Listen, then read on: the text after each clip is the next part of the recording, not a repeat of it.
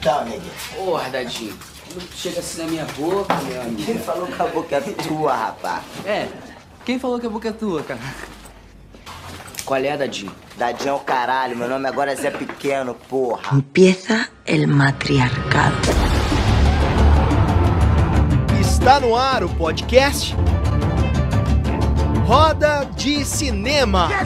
I am not in danger, Skylar. Why so serious? Eu estou grávida de Luiz Carlos Prestes. Foi isso. Não sei, só sei que foi assim. To poison and destroy my brother. Así fue como terminé llamándome Tokio. Dadinho é o caralho, meu nome agora é Zé Pequeno, porra.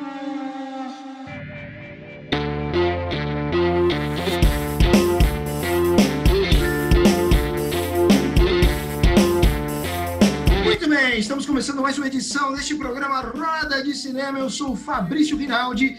Nós estamos diretamente da Google Podcast, Spotify, Breaker, Overcast, Pocket Cast, Radio Public, Anchor e agora também estamos diretamente no YouTube. Hoje, dia 5 de outubro, 7h15 da noite. A gente não sabe que hora você está ouvindo isso, mas agora você sabe que hora que a gente está gravando. Portanto, boa noite, boa tarde, bom dia. Não sabemos que hora que você está ouvindo isso, nem em que país. Aliás, a nossa audiência está presente, eh, está disponível, né? A gente tem recebido aqui informações do nosso Data Podcast e a gente está em mais de 20 países sendo ouvido aqui. Esse podcast está sendo ouvido em mais de 20 países. Portanto, gente, muito obrigado por essa receptividade que vocês estão tendo. Maravilhas da tecnologia. Agora voltou. Do lado direito da bancada está ela, atriz, apresentadora, roteirista, aquela pessoa que se produz. Sabe aquela pessoa que entende que no audiovisual não dá para você ficar só esperando o negócio acontecer? É ela, Débora Delta. Boa noite, minha querida. Olá, boa noite a todos. Só não gostei muito de estar aí do lado direito, né? Mas tudo bem, faz Pois é, parte. né? Então, do lado esquerdo, no, no- meu Por primeiro favor. lado esquerdo, no meu primeiro lado esquerdo está ela, Débora. Boa noite, Debinha. Bom, boa noite, Ainda. boa noite, gente. Sempre um prazer estar aqui com vocês, né, para falar de cinema, de audiovisual e com mais um entrevistado brilhante aí, com uma carreira incrível que logo mais vocês vão conhecer. Bora lá. Exatamente. Do meu segundo lado esquerdo está ele, produtor cinematográfico, produziu Turma da Mônica Laços, o documentário de Adoniran Barbosa, incrível documentário, se não assistiu, recomendo fortemente que assista. Cal Quintas, boa noite, meu querido. Boa noite, boa tarde, bom dia para todo mundo que está com a gente aqui. Animadíssimo para o programa de hoje. Ah, acho que o spoilerzinho é que temos muita história para contar no programa hoje, né? Vai ser uma delícia conversar com o convidado. É, meu velho. E o nosso convidado, você falou, pô, tem muita história. Esse cara, ele é especialista neste negócio de história, né? Porque não estamos falando de uma pessoa qualquer, vocês vão ver é, é, o conteúdo que a gente vai ter aqui hoje, gente, de verdade, não é brincadeira. Então já vamos à apresentação do nosso convidado. Esta pessoa nasceu em Petrópolis, Rio de Janeiro, é contista, romancista, dramaturgo e autor roteirista. Estudou letras na antiga Faculdade Nacional de Filosofia, a FNFI. Foi professor, tradutor, jornalista, crítico de teatro, publicitário, revisor, dicionarista, você nem sabia que existia isso, mas existe, e assessor técnico da Fundação Nacional de Arte, a Funarte. Publicou seu primeiro conto em 1969 na revista Cadernos Brasileiros. No início da década de 70, escreveu contos e, sob pseudônimo, livros de aventura vendidos em bancas de jornal. Em 1974, naquele período chato do nosso país, ele começou a escrever para teatro. Ganhou prêmios do antigo Serviço Nacional de Teatro e prêmio de revelação de autor da Associação Paulista de Críticos de Arte, a APCA, famosa APCA. Na década de 80, passou a escrever para televisão. Iniciou sua carreira na Rede Globo de televisão na minissérie A Juíza. Depois fez Rock Santeiro e continuou nas telenovelas. Escreveu Se Liga Só Brasil. Escreveu Roda de Fogo, Mandala, Mico Preto, Sonho Meu e o remake de Irmãos Coragem, além das minisséries Laércio é Nosso Rei, Noivas de Copacabana, Dona Flor e seus dois maridos e Chiquinha Gonzaga, além de especiais como A Grande Família, O Dia Mais Quente do Ano e Aventuras de um Barnabé. No final de 2002, saiu da Rede Globo e lançou seu primeiro romance, O Crime na Gávea, pela editora Sete Letras, em 2003. Foi eleito presidente da Associação dos Roteiristas, cargo que ocupou até 2010. Voltando um pouquinho na história, em 2005 foi contratado pela Rede Record de televisão, onde escreveu as novelas Essas Mulheres, da qual eu fui elenco de apoio. Eu fui elenco de apoio dessa novela, eu não conhecia uma é, você vê como é a vida.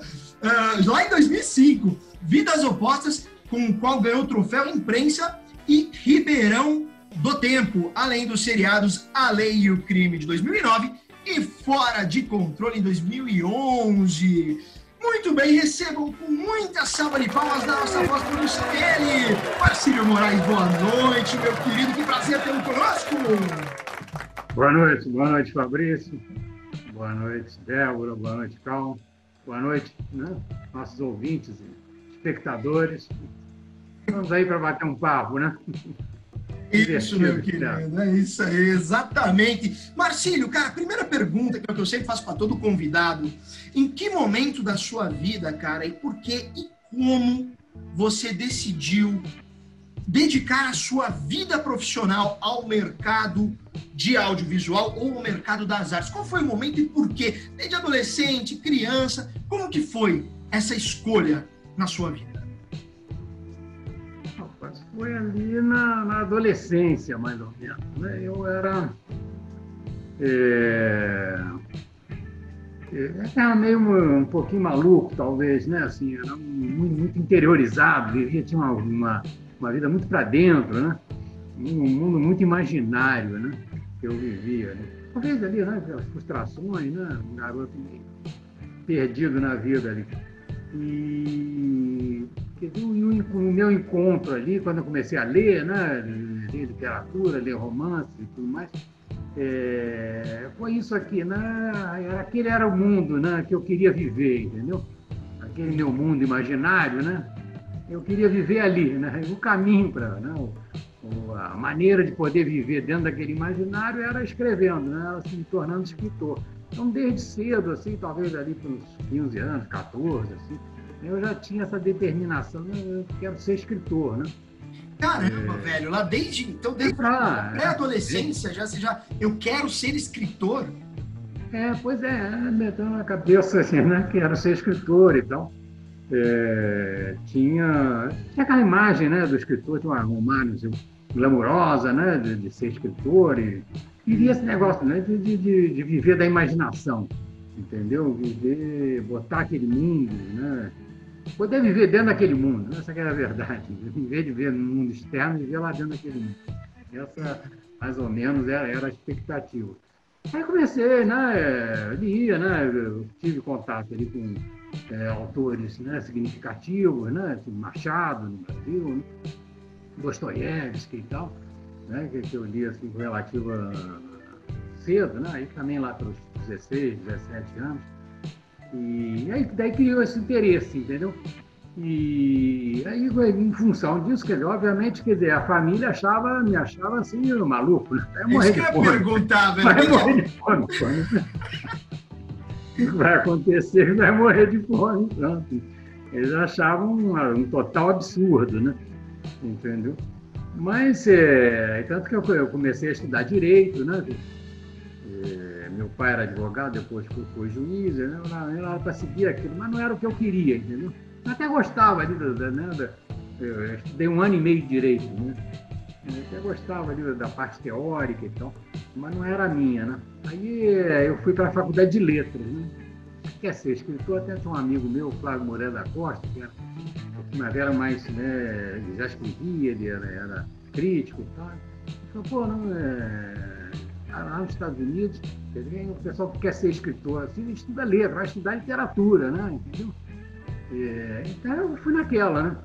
É, fui estudar letras que não é, não é, não é própria, não é, não é o ideal, porque a faculdade é para formar professores, né? Não é para formar, né? Não, é, não, é, não era um curso de, é para quem quer escrever, era um curso para dar aulas, né? Mas pô, sempre você tem contato, né? É, de contato ali, né, com a grande literatura, né, com a literatura clássica e tal. Isso aí foi muito, foi muito importante, né? Eu até sempre recomendo assim, para quem quer escrever e tal, né? É, pô, a universidade é conhecer os clássicos, né? Basicamente isso, né? Porque, é, ali é que está a origem, né? Ali é que está é, a maneira de como é que se escreve, está ali, com os clássicos. Então foi assim, assim que eu me iniciei, entendeu? Mas, quer dizer, na literatura mesmo, eu escrevi alguns contos e tal, ganhei até um prêmio na faculdade por um conto, publiquei alguns contos, é... mas dinheiro não tinha, obviamente, né? Aí isso variar, né? você falou aí do, do negócio, né? Do, é, do, dos livrinhos de Bang Bang, né? Eram uns livrinhos de Bang Bang que vivia na, vendia na, na, na, nas bancas de jornal. Aí todos eles eram, eles eram traduzidos, né? Traduzidos, é, é, eram traduções, né? E, mas eu falei, falei lá para ele, bom, eu posso escrever um, tentar escrever. Eu escrevi um igualzinho, né, entendeu? Uhum. É, aquela minha, minha memória de tanto ver filme de bang bang e tal, entendeu? Escrevi, aí escrevi alguns, entendeu? Não era uma merreca ali. Era uma merreca, mas era divertido. Tinha 75 páginas, entendeu? O livrinho vendia, devia vender doidado, né? Mas eu ganhava uma merreca. É mesmo? Vendeu, vendeu bastante? Deve ter vendido, não, não tinha controle. Se era para a banca, ia para a banca da jornal, não. Era outro esquema. Direito né? autoral. O, o, o editor comprava aquilo e pronto, né? E pagava e acabou. Mas era divertido. E, e aí, né, nesse negócio, né, tinha, tinha vários empregos, dava aula, né? É, estive na publicidade também algum tempo. Ficava catando ali, né? Alguma maneira de ganhar algum dinheiro. E aí, uma época, tinha um amigo meu que estava num jornal? Estava editando um jornal, o caderno literário de jornal. Pô, preciso, eu preciso de alguém para escrever sobre teatro e tal. Eu, eu conhecia literatura, né? Mas teatro, mas conhecia arte e tal. Eu falei, não, pô, eu pego, pagou, eu sei, eu sei. Aí depois. É. Gente aprende depois. É. Aí eu tinha que ver esse negócio de crítico de arte, é, às vezes é um, é um castigo, né? Porque você, crítico de teatro, você tem que ver todas as peças, né? Mas era, era, um, era um, uma escola também, né? Era legal e sempre dá para escrever alguma coisa, alguma observação. Você tem noção de arte, tem noção de estética e tal, você consegue, né? Você consegue escrever alguma coisa minimamente aceitável. Então, durante algum tempo, fiz essa crítica de arte e aí que eu também me, toquei, falou, pô, isso eu sim, sempre sim, percebia que eu era bom de diálogo, entendeu? Né? Quando escrevi um que era mais fácil para mim, que saía mesmo, era o diálogo, entendeu? Falei, bom, eu escrevi para teatro também, entendeu? Aí escrevi uma primeira peça, chamava-se Só Engorda Quem Negocia. Isso ali na. Né? Bom nome, bom nome, faz sentido. Bom nome era assim, né, um nome brechtiano, né, que tinha um subtítulo, né, Como Castrar um Porco Chauvinista e tal. Não sei se vocês sabem o que é, sabem ainda o que é isso? Um porco chauvinista? Era o machista da época, era o, chamávamos machistas, né? Ah, era sinônimo de machista o porco chauvinista? É, isso era um apelido de machista. Né? Ah, sabia não. Mas aí tinha um pessoal lá, o pessoal da escola de teatro gostou da, da, da peça e tal era um musical, entendeu? É, aí vamos montar e começamos a montar a peça, né? Uma montagem assim, né? Paralela, semi-profissional, né? Sem, sem dinheiro nenhum, mas começamos a montar já um, um teatro e tal. Mas naquela época você tinha que submeter a censura, né? Qualquer coisa que fosse entrava censura. Foi proibida assim, totalmente cara, não tinha nem, não tinha nem conversa. Caraca! Cara, a censura não deu nem conversa. Entendeu? Então, a primeira, minha primeira experiência foi essa proibição.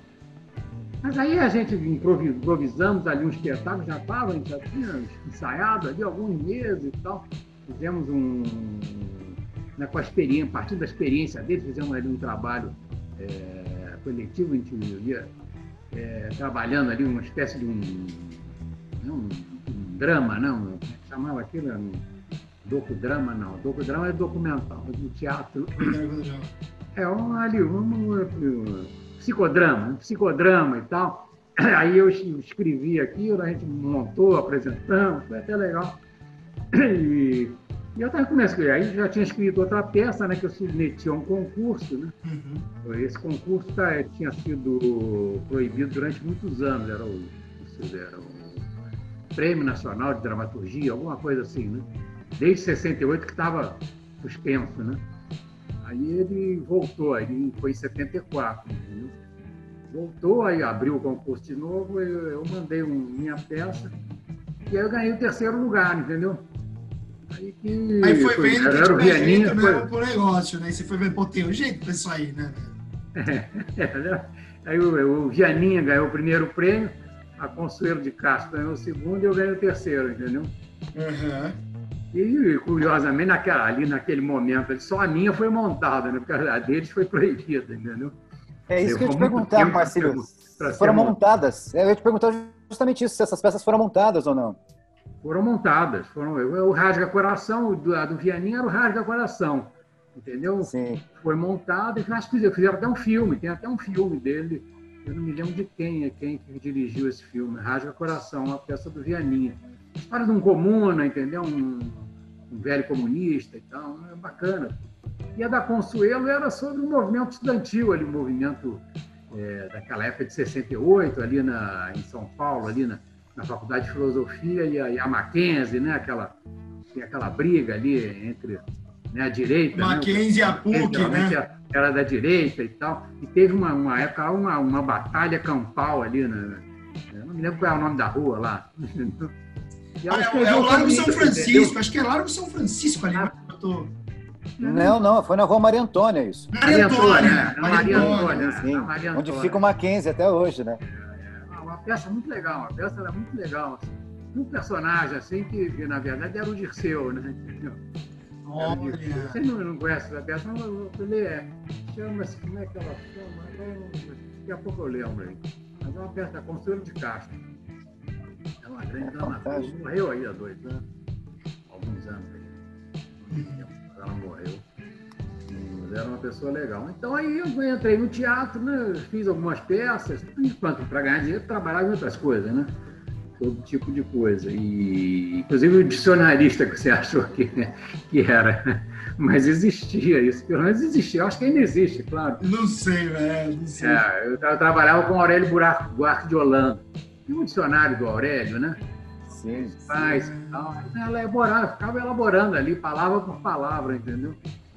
Pesquisando ali, era, era um trabalho. Quando foi editado, não, não tinha, não tinha internet naquela época, não tinha, né? não tinha nada disso, era tudo um livro, uns livrões, né? Eram os dicionários. Hoje estão na internet, hoje estão aí, né? É, mas aí foi, quer dizer, só na teatro, dinheiro era pouco, né? ganhávamos prêmio, ganhava indicação para prêmio e tal, mas dinheiro era. Trabalhava em outras coisas. Né? E aí na década de 80 eu me dei conta que para viver de escrever mesmo era só na televisão. Né? E aí consegui ir para televisão. Entendeu? Televisão. Alguém te indicou para ir? Porque acho que foi a tua entrada na TV foi na Globo, não foi? Foi na Globo, foi na Globo. É. Mas foi indicação. dramaturgia caras... naquela época é, existia era a Globo mesmo, só, né? Até hoje, praticamente, é, é só a Globo, né? A Tupi tinha falido já, a Tupi já tinha falido, mas é, eu, eu, eu, entrei, é, eu entrei muito bem, eu entrei muito, muito bem na, na televisão. É, o Ferreira Goulart, o poeta Ferreira Goulart, né? É, ele estava escrevendo, ele estava na Globo naquela época, né? tinha chegado do exílio e tal, aí o Dias Gomes chamou ele para trabalhar lá, e estava trabalhando, ele trabalhava na E ele estava fazendo um, uma minissérie, que chamava-se A Juíza, e estava fazendo com o Armando Costa. Foi um dos criadores da, da Grande Família, junto com o Eduardo Viana Filho e tal. Entendeu? E eles dois estavam fazendo essa minissérie. Mas o Armando morreu, entendeu? No meio ali do, do ele morreu, o Goulart estava é, tanto perdido com isso, né? Eu era um grande amigo dele, perdido, e precisava de alguém para ajudá-lo ali a terminar a minissérie. Na verdade, fazer, porque eles tinham, tinham feito poucos capítulos ainda. E aí um amigo me apresentou, aí ele, né, eu com esse amigo que queria, pensando em ir para a televisão, o Goulart deu uma olhada lá nas minhas peças, deve ter achado, né, dava para o gasto e tal. Aí me chamou. Então eu fui o primeiro, aí a Globo me contratou, eu fiz com ele essa minissérie, chamava-se A Juíza, nunca chegou a ser montada, não, nunca chegou a ser produzida. Mas, mas foi, foi, foi por aí que eu entrei, entendeu? Aí o, o Lar me apresentou o Dias Gomes, o Dias me convidou, então ia, ia estrear, ia ser né, feito o rock santeiro, que tinha sido proibido 10 anos antes. Né? Olha, me convidou para ser colaborador é, de rock santeiro, eu entrei ali, eu entrei quente. Aí né? foi, né? Entrei, Aí- entrei quente, aí fiquei lá. Agora deixa eu te fazer uma Até o ano pergunta. passado estava aí na televisão. né? É, então. Agora, Na essa televisão época, de, essa época de censura, você tem alguma saudade dessa época? Porque tem um pessoal que tem, né? Tem uma galera que tem saudade, eu não consigo entender. Né? Tem- Você tem saudade dessa época de censura, não? Da censura, não. Não, né? Ninguém tem saudade da censura, né? Censura, às vezes, é, para muita gente, serve às vezes de desculpa, né? Entendeu? Mas a censura era, era uma coisa é, desagradável, muito frustrante, né? Minha primeira peça, cara, pô, bacana e tal, ia ser um espetáculozinho bacana, proíbe, é uma, é uma frustração miserável, entendeu? Você que dói, né? Entendeu? Dói, é uma castração mesmo. É bizarro, né, cara? É bizarro. É uma coisa assim. Esquizofrênico, a meu ver. É, é, é uma coisa horrível mesmo. Então, ter saudade daquela época é ruim. Você, você tem saudade do que viveu, né? Era a, a tua vida, né? 20 anos da minha vida foram dentro da ditadura, né? Eu não posso odiar os 20 anos da minha vida, né? Eu, nessa, eu casei, tive três filhos, né? Vivi toda a vida que você tem saudade, né? Agora, tem as partes odientas, né? Também, que era a ditadura, né? Que era a ditadura, e eu era... É, eu fui muito envolvido ali, né? Na década de 60, no movimento estudantil, entendeu? Uhum, uhum. Cheguei a ser suspenso por um ano da faculdade, entendeu?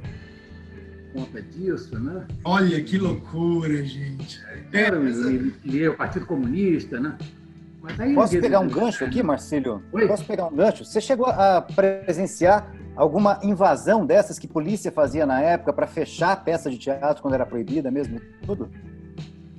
Assim, eu, é, presenciei, não, não me lembro assim, não. Eu, não, eu presenciava sabia dos jornais, aí veio os amigos, mas nunca estive lá dentro, felizmente, né?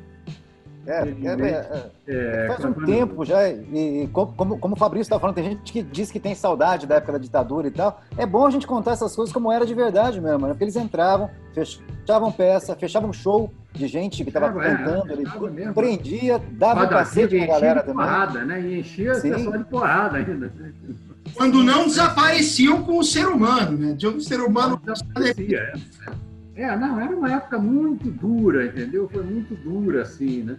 Eu, eu não participei da luta armada, não, entendeu? Eu era contra a luta armada. Contra, não, dizer, eu achava que era uma, uma, uma besteira, entendeu? não ia dar certo, entendeu? Não ia dar certo. Mas a grande parte do- do- dos meus companheiros ali, né, do, do início e tal, entraram nessa, né?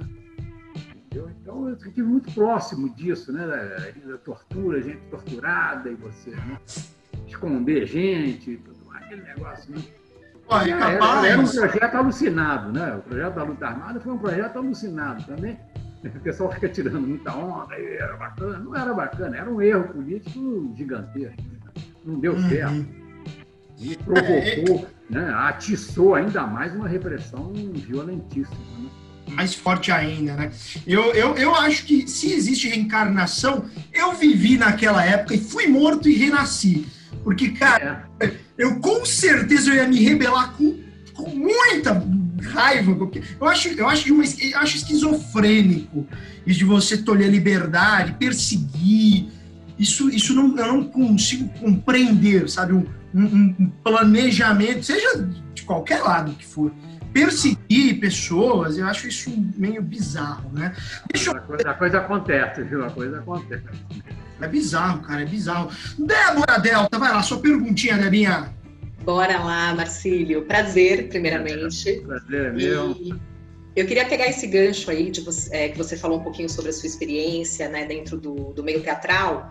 É, falando um pouquinho hoje do que a gente está vivendo como governo, né? O Cal comentou, o Fabrício também, das peças que eram interditadas. E desde o ano passado, ano retrasado, muitas peças é, atualmente também foram né, interditadas, não nesse, nesse, é, nessa dimensão de chegar a assumir pessoas, mas assim, textos foram banidos, essas coisas estão voltando a acontecer, né?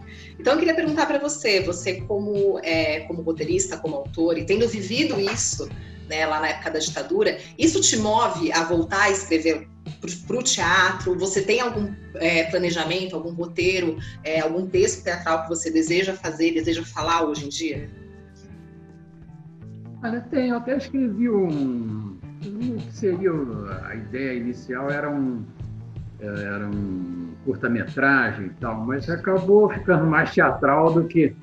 Entendeu? E a gente até fez uma leitura desse texto aí na internet, entendeu? O Edwin Luiz, que leu junto com a Regiana Antonelli, sabe quem é?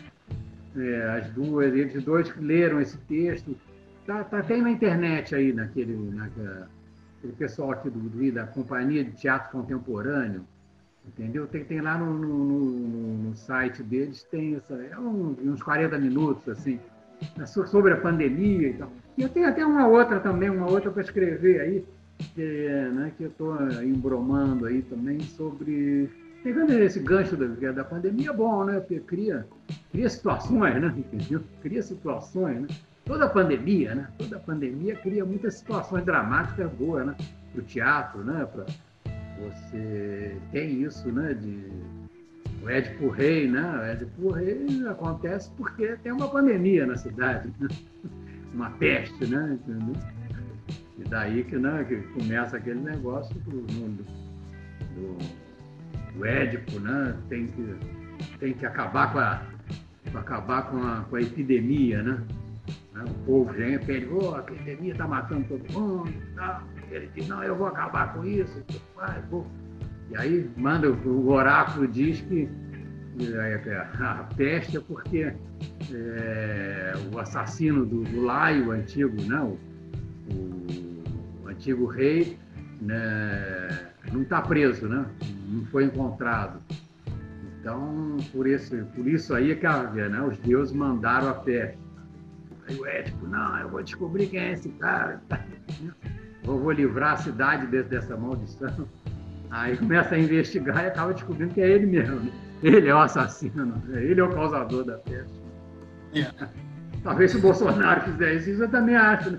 Chega no final, eu que sou o culpado. Para os olhos. Né?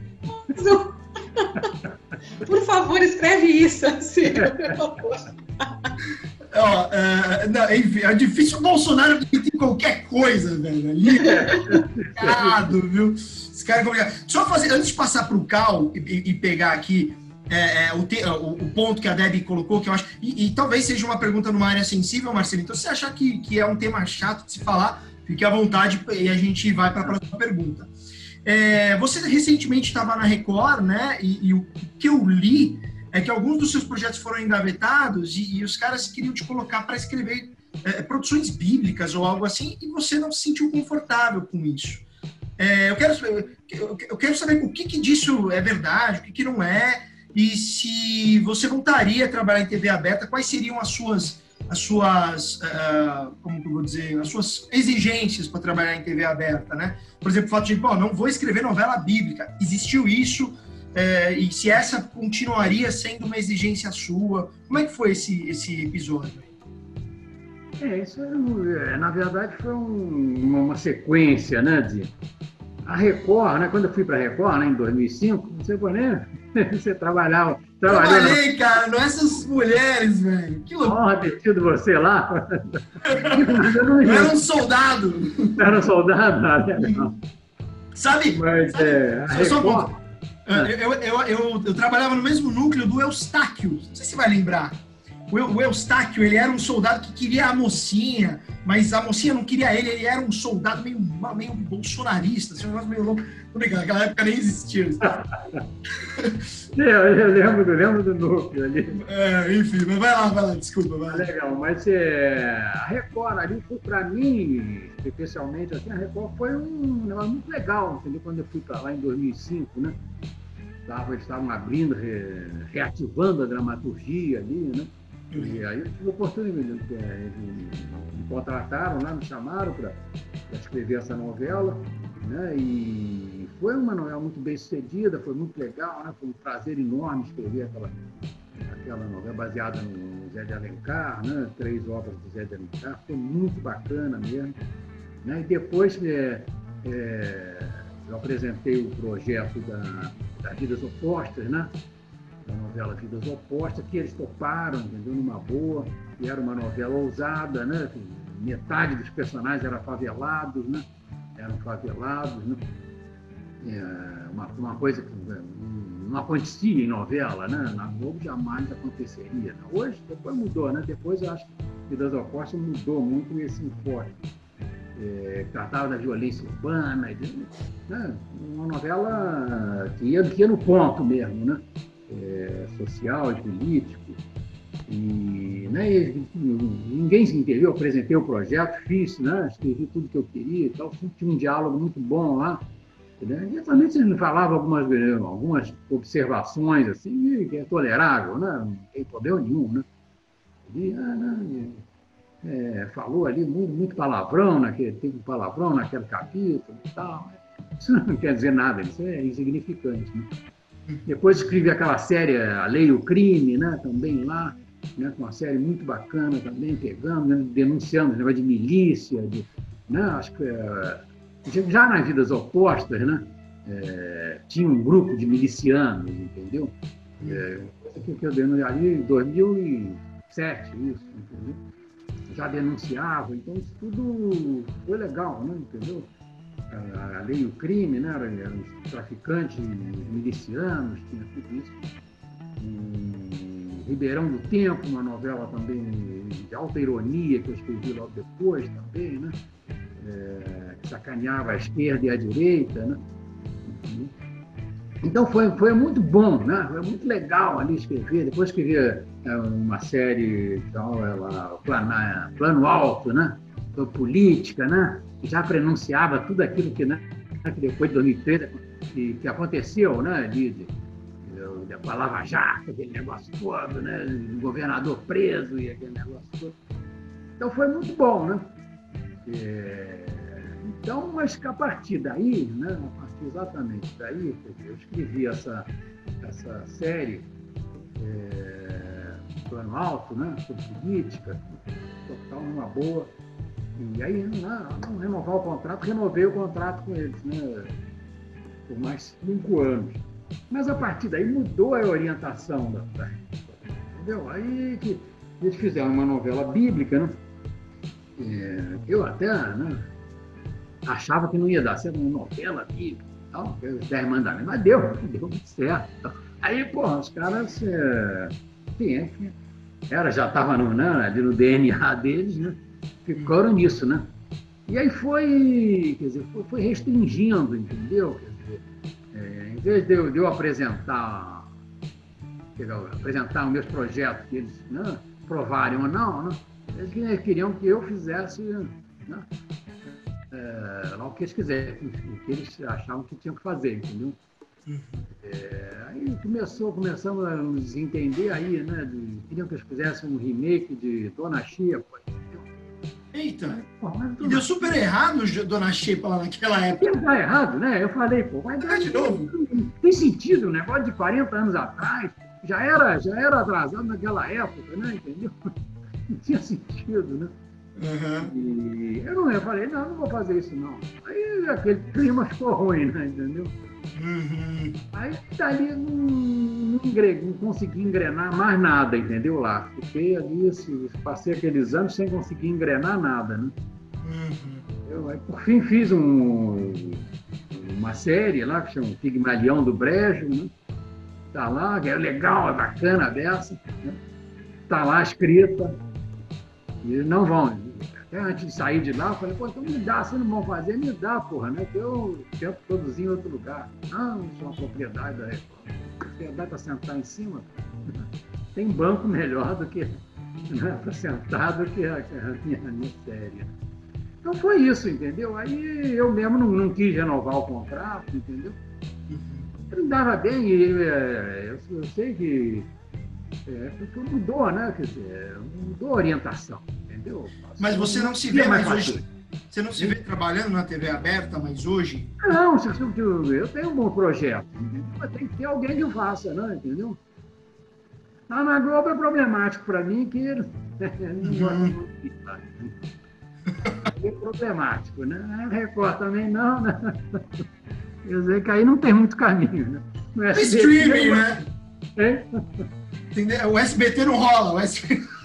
É, o SBT não rola, porque por causa dessas coisas, né? Não é porque ele faz aquele. É a mulher do Silvio Santos que escreve, né? Então. Ah, até antes de eu ir para a Record, quase que eu fui para o SBT. Né? O Silvio me chamou lá e tal. Mas o esquema era muito ruim, entendeu? Era tinha que escrever lá, tinha que ir lá para Anhanguera, aquilo lá, né? Rapaz! Tentar lá e escrever. Porra, eu falei. Não, não faz é mais sentido, né, Marcílio? É, ainda mais um processo de roteirista, de criação, né? Não é assim, tipo, das 8 às 6 da tarde, né? É, é? Bater cartão e começar a criar, não é? Pois não é, é, é, mas é meio esquisita, né?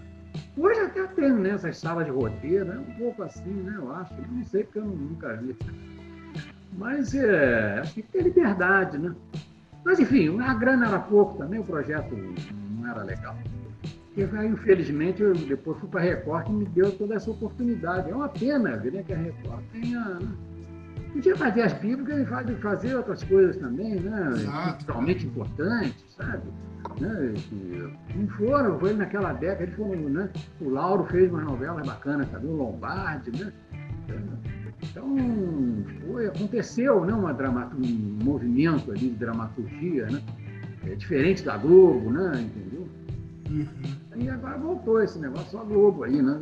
Então, é. novelinhas. E novela bíblica. A novela bíblica tem lá o seu público, mas é aquilo, né? Não sai daquilo. É. Né? é fechado, e talvez com uma, com uma intenção até de doutrinar, né? Os caras da É, eu acho que ficou mais isso, é, ficou mais um. É, era da igreja aquilo ali, mas nós queriam fazer um. De início, acho que tem a ideia de fazer um, uma, uma televisão, entendeu? Quem seja o dono não, não é importante, fazer uma televisão aberta, né? É, com, com, várias opiniões e tal. Mas acho que agora mudou, agora é só. Tem, tem uma intenção, né? religiosa ali, fazer pregação religiosa, superou tudo, né? Sim, sim. Marcílio, só para. Desculpa, Fabrício, te cortar, só para complementar, é, eu trabalhei na Record também há uns anos atrás, mas é. na parte de jornalismo, né? Que, enfim, já, a gente já sabe que, em geral, já tem uma certa uma via tendenciosa, mas eu senti que nos últimos anos isso acho que está mais forte ainda, né? Não só no jornalismo, mas também nessa parte, infelizmente, nessa parte autoral, de conteúdo da Record. E eu acho que a gente perde muito, né? Enfim, com, o público, principalmente, que é uma emissora aberta, né? de alto alcance. É, aí tem, tem lá a moça lá, não lembro o nome dela, Cristiane, eu acho, que é a filha do Edir Macedo que, que, que ela, ela se assina como supervisora de todos os textos, entendeu? Então pega, você, a pessoa escreve lá, ela lê, ah, não gostei disso aqui, não corta, então reescreve. Não tem sentido, né? Nem é uma escritura, poxa, né? Sim, sim. Que loucura, né, cara? Ah, é pena, é uma pena, né? Que se perde, né? É uma pena. Sim, sim, sim.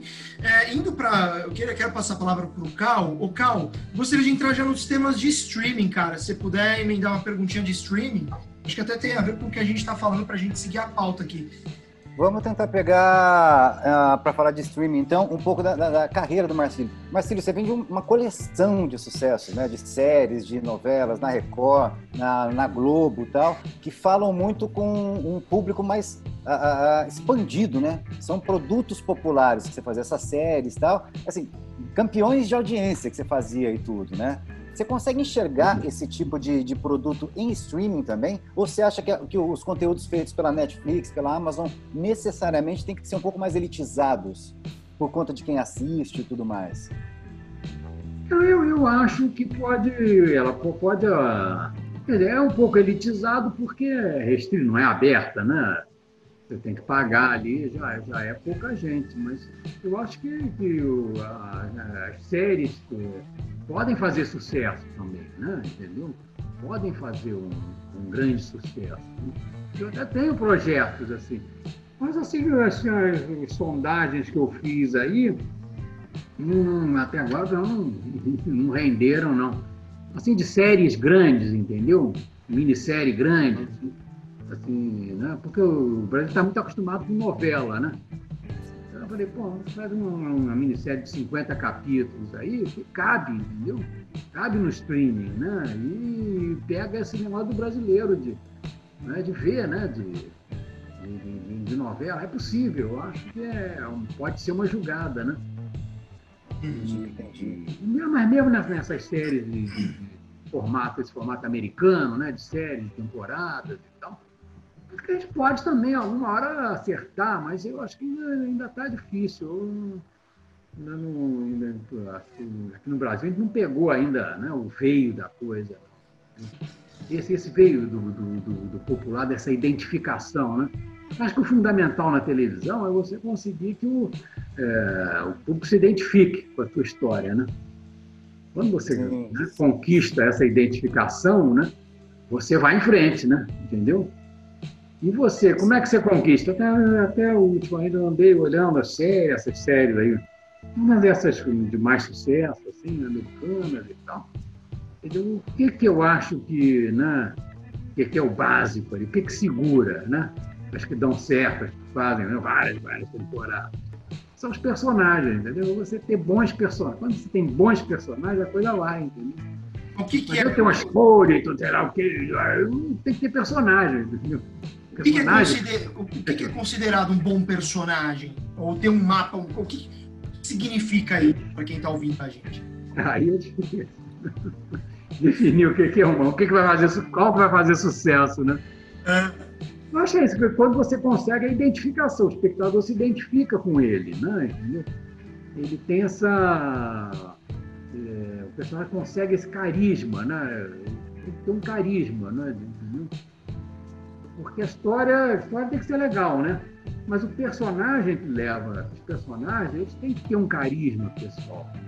Acho que você não, é, você não vê a segunda, a terceira, a quarta temporada pela história, entendeu? você vê pelos personagens, por aqueles personagens pelos quais você é, com os quais você se identificou, com os quais você é, estabeleceu uma intimidade, que você quer ver eles desenvolvendo aquela história. Não é muito diferente da novela? A novela é isso também, entendeu? Você... Isso que eu ia comentar contigo. A novela tem muito isso. Eu ia te perguntar, Marcílio, de onde você tira a sua inspiração para criar esses personagens? tão populares e que caem no gosto Boa. de tanta gente, assim, de vários uh, sucessos uh, que você já teve e tudo. Como é que você se inspira? Você vai para lugares onde uh, essas pessoas costumam frequentar, enfim. De onde você tira isso tudo, essa vivência, né? Porque você fala com uma propriedade muito grande nas novelas, né? As pessoas se identificam mesmo, né? A gente vê que ali é, é brasileiro de verdade, né? É, você tem que trabalhar para identificar, né? Tem que julgar ali o personagem para o espectador se identificar. Eu acho que é. Não sei, não sei qual é assim. É, ah, eu tive bons professores, né? O Dias Gomes, né? Que o Dias era fantástico. Três ou quatro falas, o personagem já estava definido, né? Assim, um senhorzinho mal, aquelas coisas, né? O Dias criava, né? Ele era muito bom nisso, né? Mas eu acho que é muito da observação, você observar, né? você conhecer o povo, né? Conhecer é, o povão mesmo se conhecer, se observar e, e como é que, como é que eles, o que, que eles gostam, o que, que eles falam, o que, que pensa, né? Entendeu? Vem mais daí. Conhecer mas aí... literatura, conhecer, para como construir, mas tem que vir dali, né, Du?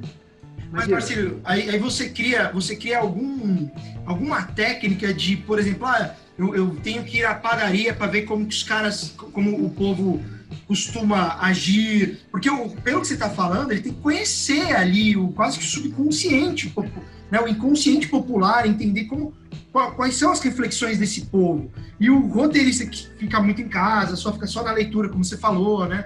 É, é, esse cara ele, ele não está em contato com a população em si para entender o que, que esse povo é. Então, existe alguma técnica? Ah, eu tenho que ir no parque, eu tenho que estar em tal lugar, eu tenho que, que, fazer coisas comuns e mundanas para estar em contato com esses caras, com, esses, com essas personas coletivas, vamos assim dizer. Você tem alguma técnica? Não, não, não, não tem uma técnica, não. Eu acho que vem muito de, de, da tua vivência, né? Quer dizer, vai ficando mais velho também, tem mais vivência. Mas, basicamente, é, assim, eu penso nos meus personagens, assim, é, quando que né, eu acho que, que conheci mais o mais na juventude, entendeu? Lá na minha cidade, em Petrópolis, entendeu? Ali, pô, tinha personagem para todo canto, entendeu? E você ali andar na rua e né, conversar no, no bar, nessas coisas, e você conhece as pessoas, entendeu? Você não pode ficar dentro de condomínio, tudo que é dentro de condomínios, essas coisas, não conhece o corpo, entendeu? O povão está lá fora, né, entendeu? Mas você né, andar de ônibus, andar de trem, essas coisas, você conhece as pessoas, entendeu? E você é um deles também, né? Quer dizer, você está na tua cabeça, o inconsciente brasileiro está na tua cabeça também. Você tem que encontrar onde é que está ali, né? Onde que, que, que, conecta né? com, com o resto da população, dentro de você, né? Uhum, uhum. Eu acho que é difícil, aí realmente é difícil. Uma técnica, né? É difícil, entendeu? É um processo de cada um, né? Hein? Cada um, cada um cria um processo desse entendimento é. Uhum. É muito, é muito pessoal, né? Muito particular. Ah, é esse negócio de criar pessoas, né? É, um, é uma, uma qualidade também, né? Entendeu? Uhum. Criar, criar, criar pessoas, né? Eu, entendeu? eu crio, para mim eu, eu, tenho uma certa facilidade, né? De, de criar gente, assim, né? Sei lá, ver que é, né? Outro dia eu estava pensando nisso, assim. Quando eu fico, assim, algumas vezes, eu ficar sem dormir durante muito tempo, entendeu? Assim, 24, 48 horas sem dormir e tal. Se eu fecho os olhos, eu vejo milhões de rostos. Olha, cara. Aí não sei, não, às vezes são espíritos, uns, uns espiritualistas vai achar que são espíritos. Mas entra nessa, naquela psicose ali de sem dormir, vai ver que é por isso. Né? Uhum. Não sei, é, entendeu? Não, e, é... Eu também penso conversando, entendeu? Penso, tem um amigo que outro dia tava, ele, ele teve a Covid e tal, e, ele, aí depois estava me contando que ele tomou muito remédio, tomou é, muita cortisona e sei lá o quê, e ele disse que a cabeça dele mudou, que ele agora ia escrever muito melhor e tal, porque Agora eu estava com dois egos. Eles conversavam entre si e tudo mais. Então. Mas eu sempre pensei conversando, entendeu? Eu passo o dia inteiro conversando ali. Eu, eu devo ter dois egos. Minha forma de pensar é, de, é dialogando, entendeu? Estou sempre dialogando com alguém, refazendo conversas que eu tive e tal. Né? Há 30 anos, né? uma conversa de 30 anos atrás, eu refaço aqui na minha cabeça. Tá? Melhoro aquela. Pô, a minha fala foi ruim ali, não podia ter falado isso. A minha cabeça. cara. É, por isso eu acho que a dramaturgia, eu dei certo na dramaturgia, por isso. Sim. Uma maneira de pensar, né? Sim. Pode ser uma psicose, mas. É assim, cara, que o negócio se criou, né? É, se criou. Muito bem. Débora Delta, vai lá, minha querida. Para a rodada final de perguntas. Então, vai lá, Deb, Cal. E aí a gente vai para o quadro. Vai lá. Vai lá, Débora. É, Marcelo, se você tivesse uma dica, né, para dar para os jovens roteiristas, isso estou me incluindo nesse time. uma dica, assim, é, principalmente quando rola aquele bloqueio criativo, que a ideia não vem, ou a gente tem um personagem desenvolvido, mas não sabe mais para onde vai com aquele personagem. Se, se já aconteceu isso com você, apesar de você falar que tem essa facilidade, né, em contar histórias, mas isso já aconteceu e como, como fazer né, para desbloquear essa criatividade? É, isso acontece, acontece muito, né? O bloqueio é grande, né? Eu tenho assim, bloqueios horrorosos, né? Assim, mas é muito, é muito de insegurança, às vezes, no meu caso. Eu fico muito inseguro, entendeu? Isso, pensa, estão aí coisas paradas aí no computador e tal, de repente ah, fica inseguro, será que está bom, será que não está, e para muito, né? É... Mas, por exemplo, escrevendo novela, né? Novela que você escreve, né? Ali ao, ao vivo, né? Você está escrevendo, já está indo no ar, né? Ali, não pode parar, né? Então, quando, dá um bloqueio desses, é uma parada, né? Entendeu? É um é, dá, dá muito um negócio de um medo. Ih, agora eu não tenho mais história, acabou a história, né? Não tem mais, não tem mais o que escrever, ainda está no capítulo 40, né? São 200, não tem mais nada e tal. Né? É, tem, todo novelista passa num momento. E aí você, o que você tem que fazer é ir em frente, entendeu? Você joga o que vem, né? porque a, você, fazendo avançar a situação, parece que vai acabar, mas não, ela, ela, ela se desdobra, né? tem sempre um desdobrar. Esse novela que é um negócio né, gigantesco, né? Num filme, numa coisa, é, é um pouco diferente, né? Você tem que ter esse planejamento. Mas o melhor é botar o personagem para frente, entendeu? É, isso, né? Está ruim aqui, não está legal, não tem mais caminho. Sempre tem um caminhozinho que você pode, né? Fazer e fazer isso aqui, né? Faz, né?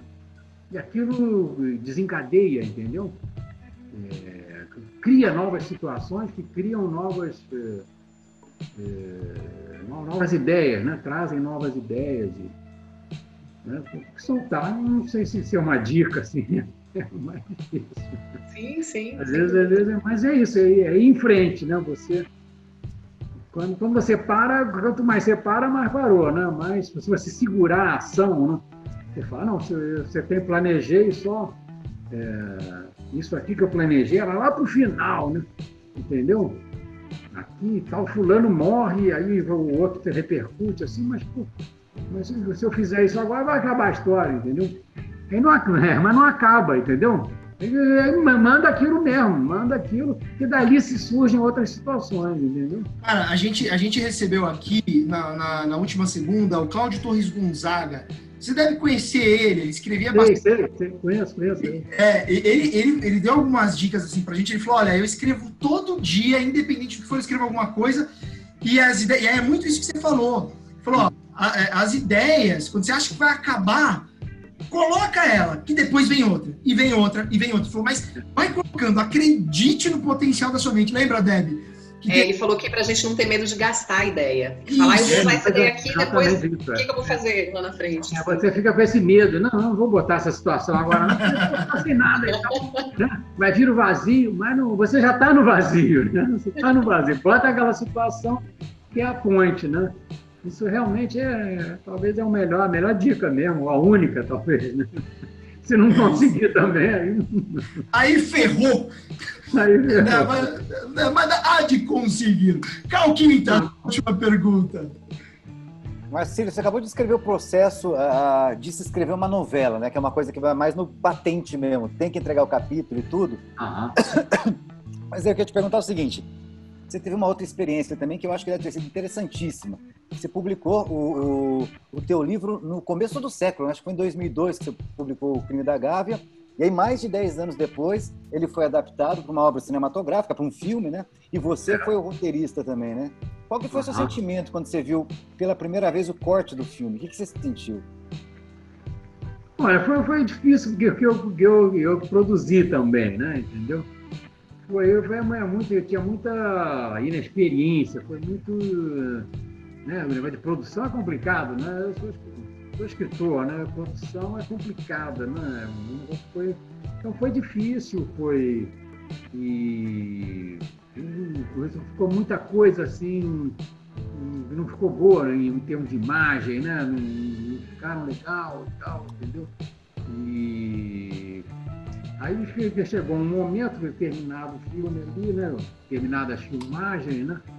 E, mas aí eu, eu resolvi assumir, entendeu? Eu resolvi assumir aquilo. Falei, pô, não, eu vou, é, eu vou dar um jeito, senão isso não. Né? Aí usei aí, a minha experiência, consegui montar o filme, entendeu? Fiz a, a montagem, dizer, consegui dar, dar uma ideia, né? Eu tive até um, uma montadora, mas dei uma, uma primeira ideia, entendeu? Uhum. Uhum. E aí consegui, entendeu? Aí consegui um filme.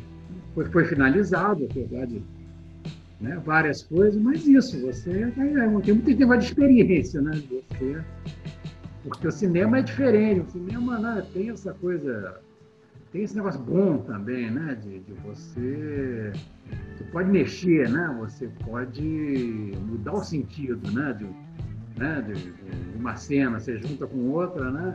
o sentido muda. Isso é muito legal, né? A montagem, né? Na novela tem esse negócio, né? De, que eu sempre falo, né? Só tem duas pessoas na novela que leem o capítulo inteiro, né? É você que escreve e o editor lá no final, né? Porque os diretores, os atores, cada um lê ali só uma parte daquilo, né? Ele monta aquilo, só o editor lá que vai ler tudo para poder montar, né? você. É, a experiência do filme foi muito boa para mim nesse sentido. Assim, foi, levou muito tempo, levou muito tempo para fazer, para conseguir chegar a um, um resultado né, minimamente satisfatório, o filme ter, ter uma coerência, né, ter Mas foi legal, foi legal, entendeu? Boa. É, deu, deu, deu assim, um certo ruído, assim, né? Porque eu assinei o filme, né? Um filme de Marcinho. Nada contra o diretor, o diretor foi legal, ele fez, fez, mas quer dizer, chegou no final, quer dizer, o corte final foi meu, entendeu? Ah, a produção era minha, a história era minha, né? o roteiro era. Sim. Pô, por que não, né? O roteirista também pode assinar, né? O pessoal do os diretores não gostam disso, não. Né? Nunca, eu até escrevi um artigo sobre isso né, naquela revista de cinema e tal. Uhum. Teve muita resmunhos e tal, mas ninguém veio debater, entendeu? Ninguém veio falar isso. Né? Você tem que valorizar o roteirista, pô, né? Aquele Arriaga, aquele, aquele, aquele, aquele uh, mexicano, ele fala nisso e tal. Né? Dizer, o filme é, é de quem é o universo ficcional que está ali, né? Pode ser do diretor, pode ser do, do roteirista. Né? Esse, esse é o dono do filme, é o D, né? Filme de fulano. É quem, quem, tem um, quem criou o universo ficcional, né? Sim, sim. É uma discussão bacana essa, mas ela, ela não rola, não. O diretor não gosta, não. Ô Marcílio, diga. É, última pergunta antes de irmos para o quadro final. Atualmente, quais são os planos? O que você pretende fazer? Como, como que, o que você vislumbra aí para os próximos anos de sua carreira? Ah, rapaz, eu já estou velho, né? Então, é, eu saí, saí da Record ano passado, né? Eu saí da, da, TV aberta, né? Saí ano passado. Nessa situação aí, né? De, assim, até o brinco, né? lembra daquele filme do, do Glauber, né? O Deus e o Diabo, né? Tinha o, né? Antônio das Mortes, né? Uhum. Aquela musiquinha dele era.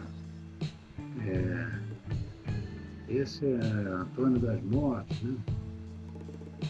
Matador de cangaceiro, né? Um negócio assim, né? É, eu não lembro. É, jurado, jurado em sete igrejas, né? Sem santo padroeiro, né? Aí hoje é Marcílio Moraes, assim, é, é, jurado na, nas emissoras, né? Sem santo padroeiro, escritor e roteirista. E fiz uma musiquinha igual essa, assim. É, TV aberta, realmente, para mim, eu não vejo caminho, não. Streaming, talvez, né? Talvez é, continuar com projetos para streaming, né? Os caras não, não, me topam lá, né? Nenhuma nem noutra, né? Consegui brigar com as duas. Eles brigaram, eu não brigo com ninguém. Eles é que brigam. Mas então tem esse streaming aí agora, todo esse, esse novo mercado aí. Mas eu não consegui me situar ainda nisso aí, não, entendeu, rapaz? Eu acho sei, é difícil, né? É complicado, né? Eu acho que, assim, gente com. Eu outro dia li até uma entrevista do Lombardi também, né? Falando disso uma certa. É, eu acho que não tem mais lugar para gente, não, entendeu? Nós, ficamos ali. Não sei se os caras pensam, mas esses caras ganham muito dinheiro, vão, vão pedir muito dinheiro, vamos se meter em tudo, né? Vão, vão ficar dando palpite, o negócio hoje é muito do produtor, né? Que, Uhum. dono do negócio. tudo. Então, acho que está difícil. Eu tenho escrito aí coisas, mas é, isso, bom, eu penso, né, negócio de teatro, e, é, escrever um pouco, escrever um romance que também que eu estou desenvolvendo. Mas tem projetos, entendeu? De série, de, dessa A série gente tentou, né? Não sei se você lembra, a gente tentou, né? Uma. Pois é, eu, né, eu mandei uns projetos lá, vocês tentaram A e. gente pô, tentou, ainda não vingou, mas vai- vamos acreditar. Eu acho que Acreditar, pois é, é, fica, você fica um, ali já um, não, um personagem ali já meio perdido, né? De, já né, um dinossauro ali, né? Tem vários, vários Ah. autores, né? O pessoal que vem de novela, assim, vários autores aí, né? Então meio né, complicado, né? Esse Ah, vai dar certo. Não sei, né? De, de sala de roteiro, esse negócio e tal, assim. Novo que tem por aí, não, não sei se a gente cabe nisso aí. Muito bem. Sim, mas eu, eu escrevo. Ah, para mim, se tiver que escrever, não der mais televisão, não deu. Escrevo romance. É, vamos. A vida vai Uma trazendo para nós, né? Uma série bacana aí que eu, né, de bandidos e tal. Não consegui nem, eu vou escrever um romance, se alguém quiser filmar algum dia, tá ali. Muito bem, vamos para o nosso quadro final, curtinhas do convidado. Curtinhas do convidado. Que é o quadro final. Vamos lá, o quadro final eu te explico rapidamente, Marcílio. É um quadro que eu, te- eu faço perguntas e você responde com o mínimo de palavras possível. Ou seja, é, se possível, uma palavra, uma palavra. Se, se possível, três, três palavras. O mínimo possível é um bate-bola, jogo rápido. Sabe aquele bate-bola, jogo rápido? Vamos ver, vamos ver como é que eu me saio. Né? Vamos. Vamos lá. Está preparado, Marcílio? Estou preparado, vamos lá. Vamos lá. Três filmes brasileiros favoritos. Três filmes brasileiros favoritos. É, O Deus e o Diabo, né? O coisa, aquele o Assalto ao Trem Pagador. Estou um pouco lá atrás, né? Mas, Uhum. mas é, o terceiro, Rio 40 Graus. Fiquei lá na bem. minha época. Fiquei lá Tá na minha época. ótimo. Tá ótimo. A gente vai usar como laboratório de, de, de estudo aqui. Só que agora, agora o- os mais modernos, assim, que, né, eu teria de pensar um pouquinho mais. Né? Esses- já estão Já estão aí no- na caixinha, né? já tá na caixinha. É isso aí. Três filmes não brasileiros favoritos. Vamos ver. Três, três. Favoritos. É... Vou te ler uns filmes estranhos aí. Araquiri. Conhece esse filme? Não, Não?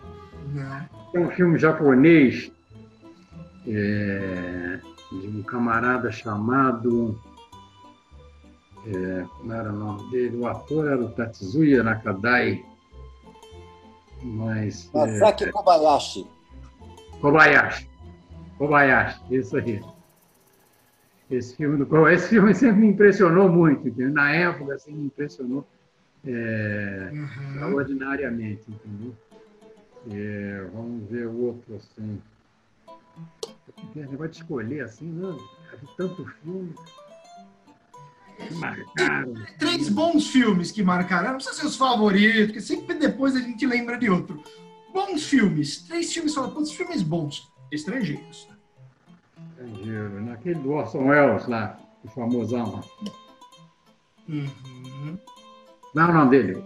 O O Orson Welles, 1904. Rosebud. Rosebud. Não é o nome. Não é o É nome. o do Cidadão filme. Kane. Cidadão Kane. Cidadão Kane, né? Cidadão Kane. Lembro. Cidadão Kane. Mais um filme, né? Vou pegar um filme maluco. lá de trás, né? Tô pegando só lá de trás, né? Sem problema não. Pegar um atual mais, mais moderninho. Hum, Eu não me lembro que é os filmes que mais, né? É, que mais marcam são aqueles mais, né, que você viu mais remotamente, né? Uhum. Mas aí tem uma porção um, acossado, né? Acossado? Do, do Godard. Ah, anotando aqui. Iniciou ali a, a novela Vague e tal. Ah, tô indo lá atrás, né? Tô sacaneando vocês, né? Nada, cara, vai ser ótimo isso aqui. Isso aqui é ótimo pra gente depois expandir a pesquisa. Três novelas favoritas. Não minhas, né? É, é, é, não sua, vai, vamos de, de colega. Que eu, não, que eu não tenha trabalhado, né? Pode ser, pode ser. Que eu não tenha trabalhado. Vamos lá. Pecado Capital, da, da Janete. Uma novela bacana. É... Esse negócio de gostar assim é meio difícil para mim. Vamos ver, puxar para cá um pouquinho. Estou tudo indo lá atrás de novo, né? Não tem problema, cara. Não tem problema. Ai, de novo, né? Aquela do, do Benedito, é, Cosa Nostra, né? Não, é. Cosa Nostra não era. Terra Nostra. Terra Nostra. Que a Cosa Nostra, assim. né? É a nossa, eu lembro, essa eu lembro. E é essa do, do, do, do Manuel Carlos, que está aí. Tá aí, que é muito legal. É, como é o nome dela? Está sendo reexibida agora? agora. É, Das nove? é, está tá sendo. Não, ela está ela tá em reprise em alguma hora aí, não sei. Ai, eu não vou lembrar agora, cara. Alguém Força do Querer é da, é da, da, da, da Glória, que eu gosto também. Força do Querer é boa. Bota a Força do Querer que eu gosto. Força do Querer, muito bem. É, mas era essa do Manuel Carlos. Hum. Não lembro. É, três autores, três autores favoritos Foi de quê? de novela. De novela? É. É, o Dia, né? Aham. Que era, que era o meu mestre. Dias Gomes. Está na família dele, né? A Janete, que era a mulher dele. E mais um, assim. O Benedito. O Benedito eu acho ele muito legal. Muito legal. Acredito. Cara, é, Os mais populares, acho que é o pessoal que pega mais popular mesmo. Assim. Aham, aham. É, quando eu morrer, quero ser lembrado por tal obra. Qual obra seria? E aí, qualquer coisa. É Vidas Opostas, que é o que eu gosto mais, entendeu? Eu acho que marcou mais, que foi. Entendeu? Aham. Foi legal, que foi assim. Fez sucesso e, e marcou, né? Realmente deu, para botar ali. Sim. Ó, é, e última pergunta do, do Curtinhas. Se tivesse que falar para a pessoa, desligue agora esse podcast e assista, o que, que a pessoa deve assistir? Uma coisa, uma Que coisa. responsabilidade. Desliga o podcast e assista. É, vai lá. é. Vai ver. Vai ver. Vou botar o Kobayashi. Vai ver oito e meia do Fellini.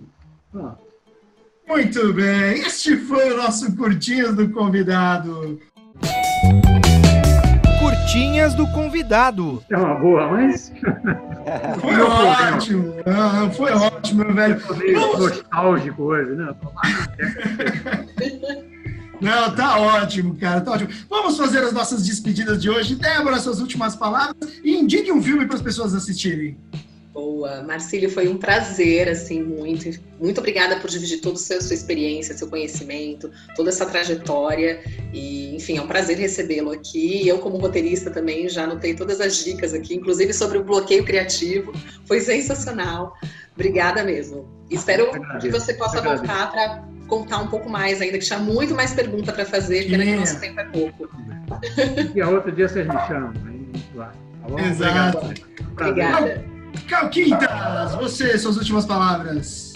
Marcílio, queria agradecer muito pela generosidade de trocar tanta experiência com a gente assim. Foi muito bacana mesmo ter te conhecido aqui, enfim, ter bebido um pouquinho dessa experiência toda que você tem.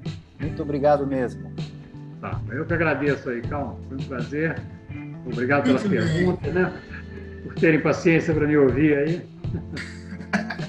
Imagina, que é isso. a única coisa que ficou faltando deve ser o filme e Cal, seu filme. indicação do filme. Vai lá, calma, enquanto eu penso. Já falo o Ah, seu. quarta temporada do 3%. Quarta temporada do 3%. O maior sucesso brasileiro na Netflix agora. É a série de língua não, a segunda série de língua não inglesa mais assistida na plataforma. Só está perdendo pro La Casa de Papel. A gente tem que valorizar conteúdo brasileiro. Muito bom. Você, Debbie? Bom, eu tô assistindo agora e tô gostando bastante, tava com um pouco de medo de me decepcionar, que é um remake de Twilight Zone na Amazon. E eu tô gostando bastante, assim, achei que vale bem a pena. Alguns episódios se destacam um pouco mais, assim, mas fica a dica, bem legal. Muito bem, a minha dica é Halloween. Voltando, eu estou reassistindo toda a franquia de Halloween, gente, tá? Daqueles filmes de terror. Que é outubro, a gente vai fazer um especial disso, tive que assistir. Marcílio, suas últimas palavras para o nosso público. Ah, uma palavra só de agradecimento aí a vocês pelo ótimo papo, né? Um papo divertido, né? descomprometido. Foi, foi muito legal. É isso, agradecer a vocês por poder falar, falar um pouquinho né, da, da minha carreira, né? Que já vai muito tempo, né? Já tô realmente. Vai pensando assim, pô, tô velho mesmo pra caramba. Mas, Mas enfim, para muitas a gente resiste, né? Vamos resistindo. Exatamente, exatamente. Muito obrigado, Marcílio. Cá, obrigado, Debbie. Obrigado a vocês, eu que agradeço. Vai. Um forte abraço a todos vocês que nos ouviram. Lembrando que nós estamos diretamente nas plataformas Google Podcast, Spotify, Breaker, Overcast, Pocket Casts, Radio Public e Anchor, e agora também no YouTube. Lembrem de seguir o nosso Instagram, arroba Roda de Cinema. Mandem mensagem pra gente, fiquem à vontade para dar opiniões, reclamar, elogiar, que nós estamos sempre abertos para mais interação com vocês. Um forte abraço, Marcílio. Vai Cal... terminar na televisão aberta, hein? Vai, O que, tele- que é? Vai terminar na televisão aberta. Programa de Ó. auditório. Espero, ó. Aê! É isso aí, gente. Valeu, Marcílio. Forte abraço a todos vocês. Depois me manda o, link quando, quando você publicar, me manda o link aí. Mano, pode deixar que a primeira coisa que a gente faz é mandar convidado, né? Que porra, bicho. Tá certo, gente. Valeu, um abração pra todo mundo. Fomos. Abração, gente. Abraço, Tchau. gente. Valeu. Tchau. É, é, Tchau. tchau, tchau. Valeu, até mais. Tchau, tchau. Gente, até.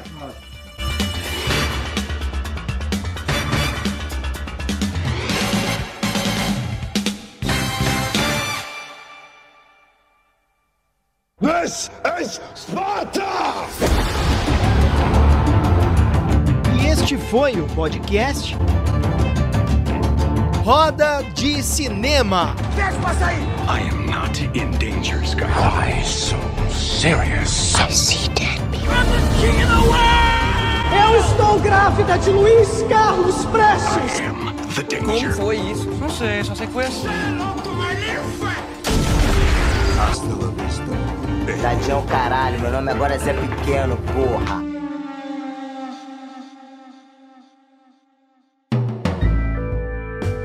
Realização e produção Cisne Negro Filmes.